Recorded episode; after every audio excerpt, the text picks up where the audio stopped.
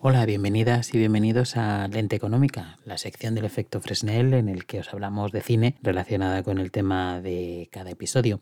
Y hoy para hablar sobre cuestiones de movilidad social, de acumulación de riqueza, desigualdad, oportunidades de la juventud y demás, vamos a hablar un poco de, del cine español relacionado con el tema de la vivienda, porque alrededor de la vivienda y de su adquisición, pues se centran un montón de historias, sobre todo de jóvenes que tratan de alcanzar la prosperidad y la felicidad, fundar una familia y tener pues ese pedacito de paraíso, digamos, que, de futuro que ofrece la, la vivienda, ¿no?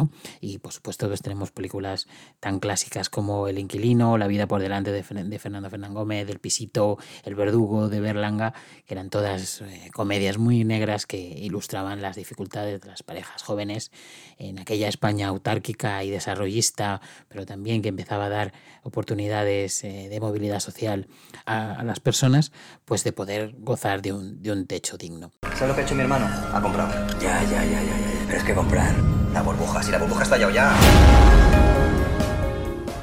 Pero más en, concreto, quisiera hablaros de una película que actualiza todas estas cuestiones en el ámbito de la crisis de 2008 y, su inmensa repercusión en las capas más vulnerables de la sociedad, sobre todo, pero también, en, por supuesto, en, las personas jóvenes, que es 5 metros cuadrados.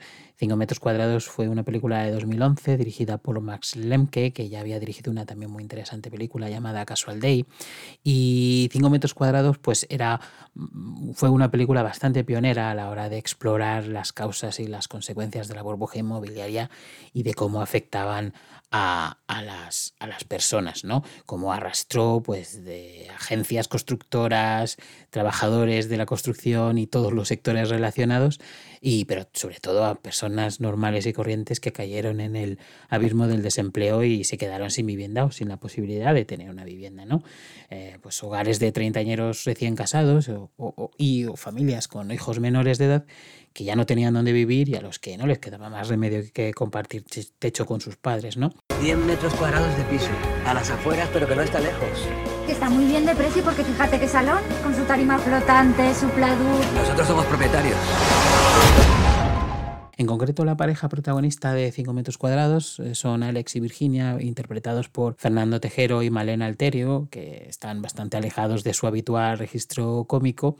Y bueno, pues su vía crucis comienza cuando un amigo les trata de convencer de que ahora que se van a casar, pues que dejen de dejar de pagarle un alquiler y comprar una vivienda. Y así, bueno, pues compra una vivienda que solo existe en los planos, pero que les entusiasma porque tienen ese balcón, ese pequeño y minúsculo balcón de solo 5 metros cuadrados que representa esa aspiración a una nueva vida, ¿no? Entonces, pues lo que están, eh, Alex y Virginia lo que están siguiendo son los pasos pues de, sus padres y siguiendo eh, esa misma trayectoria, ¿no?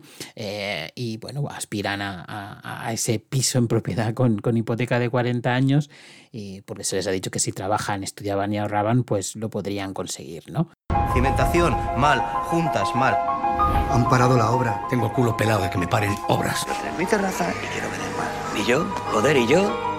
Lo que ocurre es que lo que no saben es que están llegando, digamos, al momento de fundar una familia o un hogar justo en los últimos días de la bonanza inmobiliaria, porque a tan solo unos meses para la entrega del piso, pues eh, su sueño se trunca de manera completamente abrupta porque las obras se paran y, el edificio, pues está claro que no se va, que no se va a finalizar porque lo que no saben es que esa promoción de viviendas, pues es el resultado de un chanchullo entre constructores y autoridades, que también se representa en la película, cual también la hace interesante desde ese punto de vista, también no solo descripción de esta pareja, sino también de lo que ha llevado a esa situación. ¿no?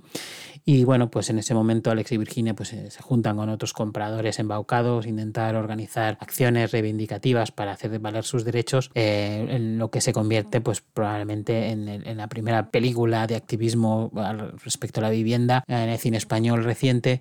Luego tendríamos el, el, curioso musical cerca de tu casa. Y bueno, pues eh, sobre todo es el que lleva todas las de perder porque eh, no, no acepta ninguno de las eh, compensaciones que se le intentan proponer, sigue fiel a sus propósitos, a sus principios y bueno, al final su situación personal se deteriora, compañeros van abandonando la lucha poco a poco y hasta pierde el empleo y bueno, pues todo la situación no deja de empeorar hasta el final, hasta un final explosivo que en realidad nos pone cara a cara con las terribles consecuencias para muchas personas que tuvo ese fracaso colectivo que fue la burbuja inmobiliaria. Tengo como sueños y todo. Sueño que nos dan nuestra casa. Y entonces, claro, hago una fiesta y, y viene muchísima gente. Está también un vecino mío que tenía yo cuando era pequeño y... Pero le digo, bienvenido, Fernando, ¿te gusta mi casa? Que me dice mucho. Si os interesa el cine sobre la crisis en España, hay un libro que habla sobre un buen número de películas muy interesantes, una, una cosecha muy fructífera y muy interesante de películas españolas eh, surgidas a partir del año 2010 sobre esta temática.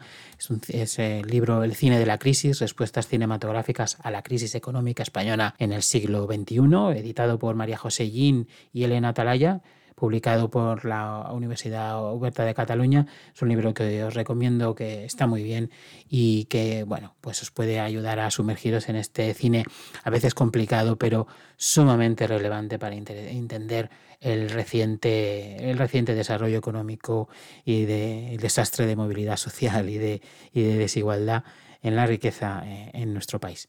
Y bueno, con esto me despido, espero que os haya interesado esta película y volveremos en el próximo episodio con una entrega más.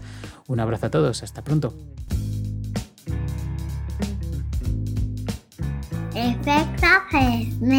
Historia pop para incertidumbres presentes. Incertidumbres.